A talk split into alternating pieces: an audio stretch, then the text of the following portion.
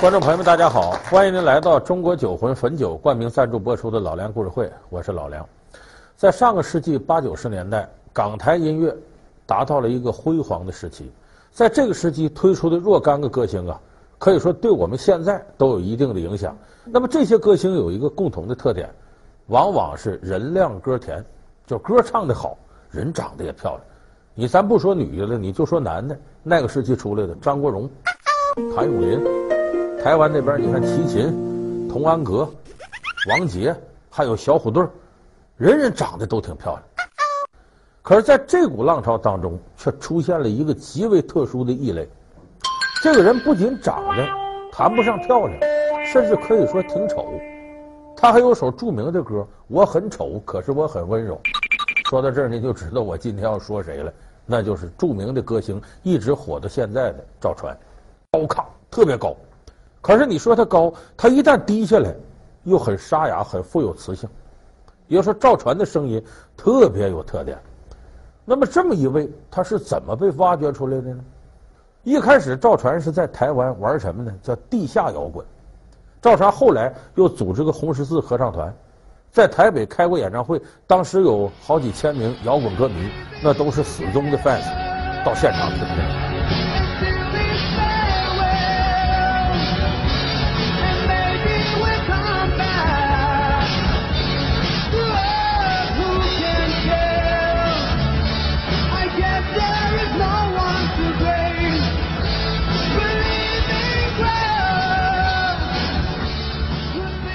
所以当时真有人捧赵传，虽然他长得不好看，滚石乐团一听，这个人的歌声太有特点，就决定了和赵传签约，把赵传签到了滚石。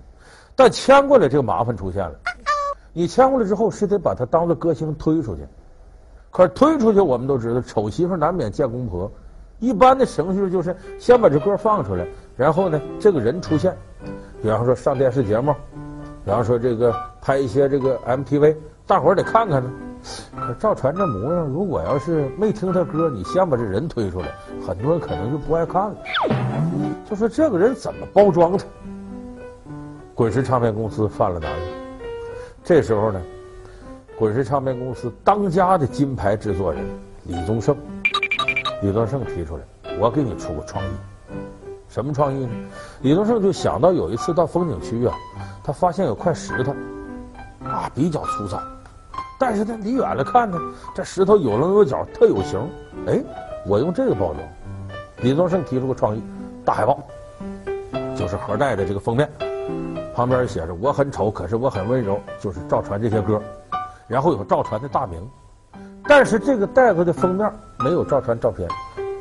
很多人看这海报，这什么玩意儿？这是推出个新人，咱得知道他长什么样啊。没有，这还不说，等彻底推出来的时候，说你总得有照片吗？也没有，把这个赵传这形象放在这儿呢，脸部做处理，你看不清楚，要不就他脸很小，要不就个侧影，要不什么，反正总之是不能让你看到这个人。所以你想想，越这么遮遮掩掩，大伙儿越好奇，所以他越是好奇，哎，关注度就越高。结果最后呢，我很丑，可是我很温柔，这个唱片推出去热卖。一个晚上，我的光景，我是骄傲的巨人。每一个早晨，于是镜子前，却发现自己活在剃刀边缘，在钢筋水泥的丛林里。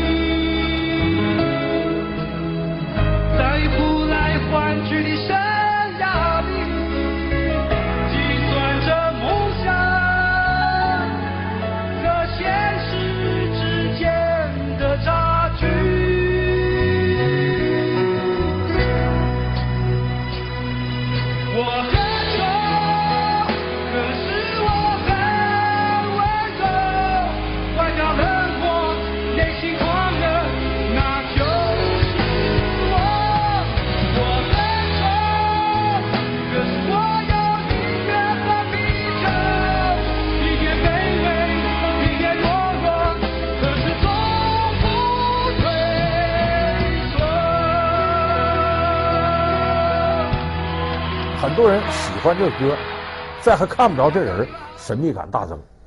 那个时候在台北，如果说卖这个唱片呢，能卖到几万张就不错了，卖到十万张就叫大卖。可是他这个第一个唱片《我很丑，可是我很温柔》卖了三十万张，在当时台北火得不得了。可是这个时候赵传自己还不乐意，他为什么不乐意？你但凡这男的呀，不论男女啊，女的更是，你说我长得一般人还能接受，你直接就说这人太丑、太磕碜、太难看，搁谁也挂不住。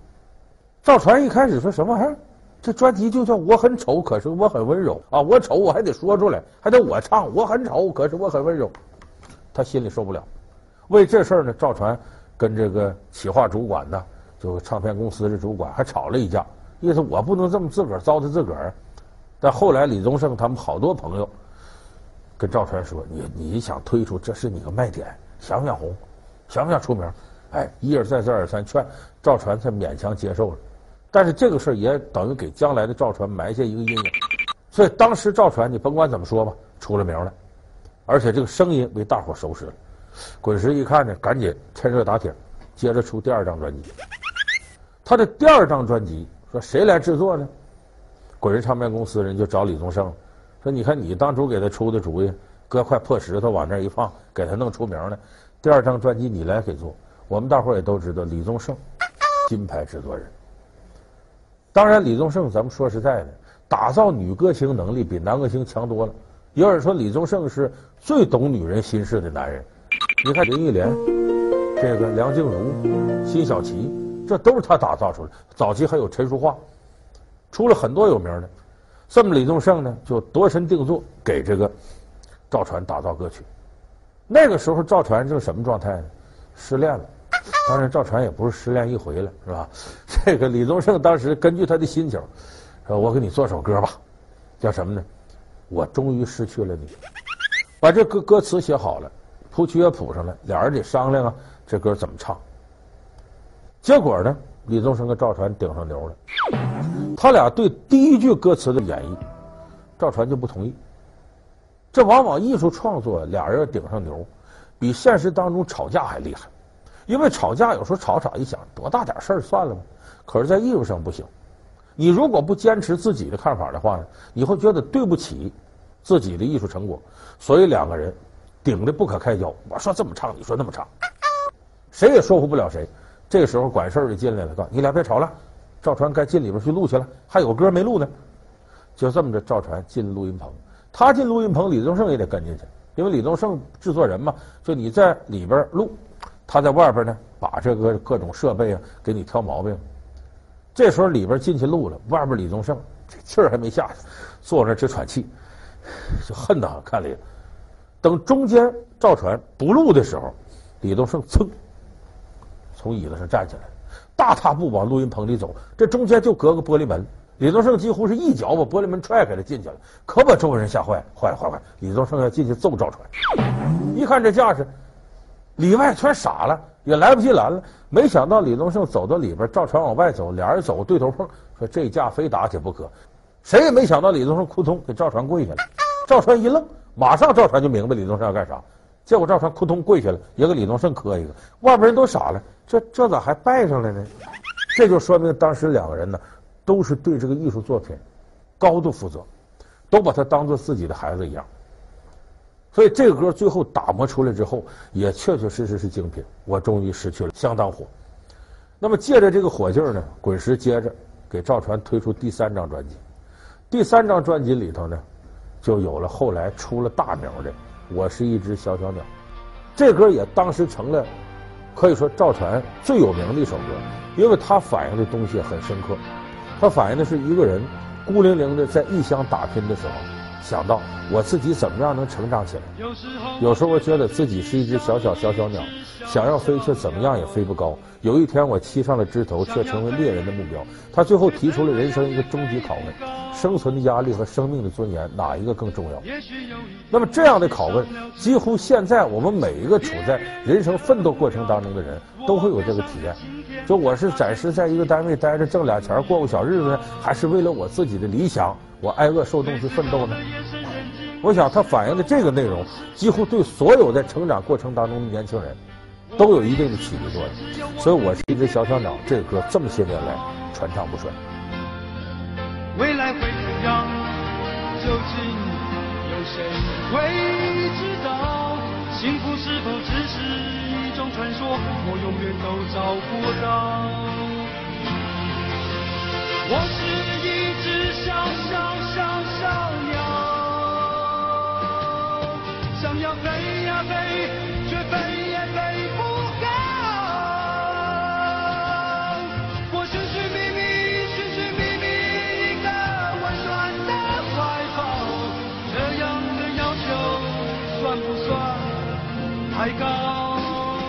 那么这个歌呢，在这个中国大陆流行的程度，应该比赵传那几个歌范围还要广。当时能说明这流行程度的有这么两件事儿。头一件事呢，赵传是台湾第一个被中国大陆邀请过来开演唱会的歌手，是一九九一年时候在北京工人体育场开演唱会。这次演唱会直接催生了大陆演唱会的一个道具，什么道具？荧光棒。咱们看同一首歌啊，对，拿着荧光棒，就是从那以后才有的。说为什么会有这个呢？赵传一上场，唱几个歌之后，就开始进入我要唱我是一只小小鸟，这样好。赵传在那唱，有一天我飞上了枝头，却成为恋人。底下人激动啊，一听，哎呦，这跟我心情差不多。不少人一激动呢，那年月是打火机呀、刚开始流行，就一次性打火机刚流行，有不少人从兜里掏出打火机，咔打着了，跟这个，因为那会儿体育场里的光线是暗下来，这一把打火机弄着了，可把这个保安吓坏了。因为什么呢？那个时候天干物燥啊，这么多打火机，万一把什么地方点着了，那不坏了吗？那着火还了得吗？所以一看这情形不行，赶紧报告主管领导。主管领导说：“这哥，你这咱也管不了了，都坐在场地里头了，赶紧把灯开了。”于是工人体育场唰，灯全亮了。这灯一亮了，你再拿个打火机晃荡就没意思了。大伙把打火机全灭掉。所以从这次演唱会之后，中国大陆的所有演唱会规定，所有观众进场不能携带打火机。其实就跟我们现在讲易燃易爆物品是一个道理。所以赵传唱《我是一只小小鸟》立了个规矩，以后在演唱会不能带打火机。那不能带打火机。表达我的心情，而且为了场上气氛，这有火亮不显得兴奋吗？高兴吗？才发明荧光棒，拿着荧光棒进场。哎，因为这玩意儿它不是明火，它着不了。所以由此可见，当初我是一个小小鸟这歌受欢迎的程度。那么还有第二件事，隔了两年以后，到一九九三年，赵传第二次来到北京，这次是在北京工人体育馆开演唱会。赵传又唱到了《我是一只小小鸟》这歌，这是他最火的一个歌。那么赵传有个习惯，他在台上唱歌，大伙看又蹦又跳的。别人唱三四首歌，耗费的体力没他一首歌体力大，在台上跟马拉松似的，这蹦到那儿，那蹦到这儿。所以他唱歌有个习惯，舞台当中这儿啊得放一瓶矿泉水。为什么？唱累了，中间间奏的时候把这矿泉水拿起来喝一口，就在台上印场。这场也是唱这歌的时候呢。他在那放瓶矿泉水，等到间奏的时候，他过来拿去，嗯，水瓶是空的。他忘了他唱上两首歌的时候把这水都喝空了，工作人员也没有及时给换，没有，他把瓶一扔。赵传对底下观众说一句话：“有没有水啊？我渴了。”这话可坏了。那时候进场观众都带矿泉水瓶，一看赵传要喝水，我这有，嗖嗖嗖，跟扔手榴弹似的，把赵传给打的，脸上也打上，身上也打上。那些乐队在那弹吉他，梆过来个瓶子，这边在弹琴，哐，矿泉水洒这上了，现场就乱套了。所以这个教训呢，最后大家一总结，今后所有的演唱会不能携带水瓶进场。所以你通过赵传这几首歌，你就能看出来，当初他在中国大陆的影响力。欢迎你回到由中国酒魂汾酒冠名赞助播出的《老梁故事会》，我是老梁。当然，我们说这三个专辑出来了，照理说这赵传大火了。出了大名也挣了大钱了，该高兴吗？不是，赵传还得了抑郁症。有的人说这就是过好日子给烧的，你还挣钱了干嘛？怎么还得抑郁症呢？您可能不理解这些明星，他是个明星啊有当明星的苦处。赵传为什么得抑郁症呢？台湾那时候娱乐圈高度的市场化。你如果要想火，或者说你火了以后，为了帮公司多挣钱，公司会给你安排你要参加这活动那活动，而这些活动大多数时候不是艺人自己能控制得了的。比方说，我让你上档电视节目去，你非去不可，你跟我签了约了，你挣了我的钱了，你得按我这安排来。我们知道台湾那个娱乐节目，咱们有不少朋友在网上看了《康熙来了》之类的。你看那蔡康永、那小 S，包括以前吴宗宪、胡瓜，哪个艺人到他那块儿，那得让他祸害死。什么刻薄说什么，什么难听说什么。当然你得说，人家那艺人在市场上锻炼出来，也不端着，有啥说啥。有时候打滚放坡也不在乎。可是赵传不一样，为什么？谁见到赵传，如果要开玩笑，你怎么开？都得拿他这长相开玩笑，你丑吗？所以有的这个主持人挺损，在上台湾综艺节目说，这主任说赵传呐，你长得这么难看，是不是你爸爸妈妈生你的时候出了什么意外了？你看这话不光损及赵传，还伤害了他的父母。时间一长了，赵传有点受不了了。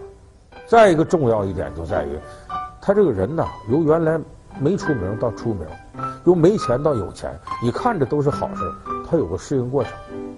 有那么句话吗？天底下只有享不了的福，没有遭不了的罪。结果这么多事儿涌上来，赵传就得了抑郁症，心里头别扭窝囊，精神都不正常了。公司一看，行了，别出唱片了，你出去散散心去吧。那上哪儿散心呢？正好那时候有个电影叫《爱情麻辣烫》，《爱情麻辣烫》这电影呢，滚石集团也投了一部分资，就人家要求你们几个出名的歌星在里边客串一下。这里头还有李宗盛，有周华健，你们去北京拍戏去。就这么着，赵传来北京拍戏。当然，《爱情麻辣烫》里边赵传就出现了大概三十秒不到，拍一上午这戏就拍完了。拍完了，他准备啊由北京呢回到这个台北。可正好这时候他一个好朋友在中国大陆呢，谁？柯受良。柯受良现在是没了，就飞越黄河那个，外号叫小黑。他那时候刚飞越完黄河壶口瀑布。从这个山西那边呢赶回北京，一听说赵传在，找赵传，说你回去干嘛？没事吗？正好我身边有几个朋友都上海的，他们要回家，邀请我到上海玩。你这么，你也别闲着，去上海吧。就这么着，柯受良带着赵传来到上海。到上海对赵传来说是人生一个转折点，因为在上海他认识了他后来的太太，他太太名叫李俊，上海人。也是朋友，在一块坐着喝茶聊天吃饭认识的，结果两个人一见钟情，他就把这李俊带回去了，成了他媳妇儿。这个李俊对于赵传的抑郁症起到了很大的作用。你想想，一个人他面对很多压力的时候无从排遣，要有个人跟你说说话都会缓解不少，何况是枕边人。过去说满堂儿女不如半路夫妻，就这个道理。有个人呢，谈谈心呢。舒缓一下心理紧张，哎，这个李俊当时就使赵传的抑郁症大为减轻，可能你的心灵就会变得剔透无比，可能人生因此就会顺畅起来，起码在精神状态上就会比以前好很多。而赵传经过了三四年左右抑郁症的折磨，再重新出山的时候，这个人已经变成了一个成熟的中年男人，就不再会为生活当中种种心理压力感到困惑。所以我们今天看赵传呢，能一直火到现在。应该在一定程度来讲，就是他跨过了作为一个明星，他在人生之旅上遇到的种种心理障碍，所以这是赵传能够在现在我们看到的依然活蹦乱跳的，依然能给我们奉献很多好听的歌曲一个重要原因。那么这期节目的最后呢，我想起了我们当初在九零年的时候听的赵传过来的第一首歌，不是我很丑，可是我很温柔。而是另外一首风靡中国大陆的歌曲，名字叫《哦，沙漏》。我们结尾的时候一起来听一听。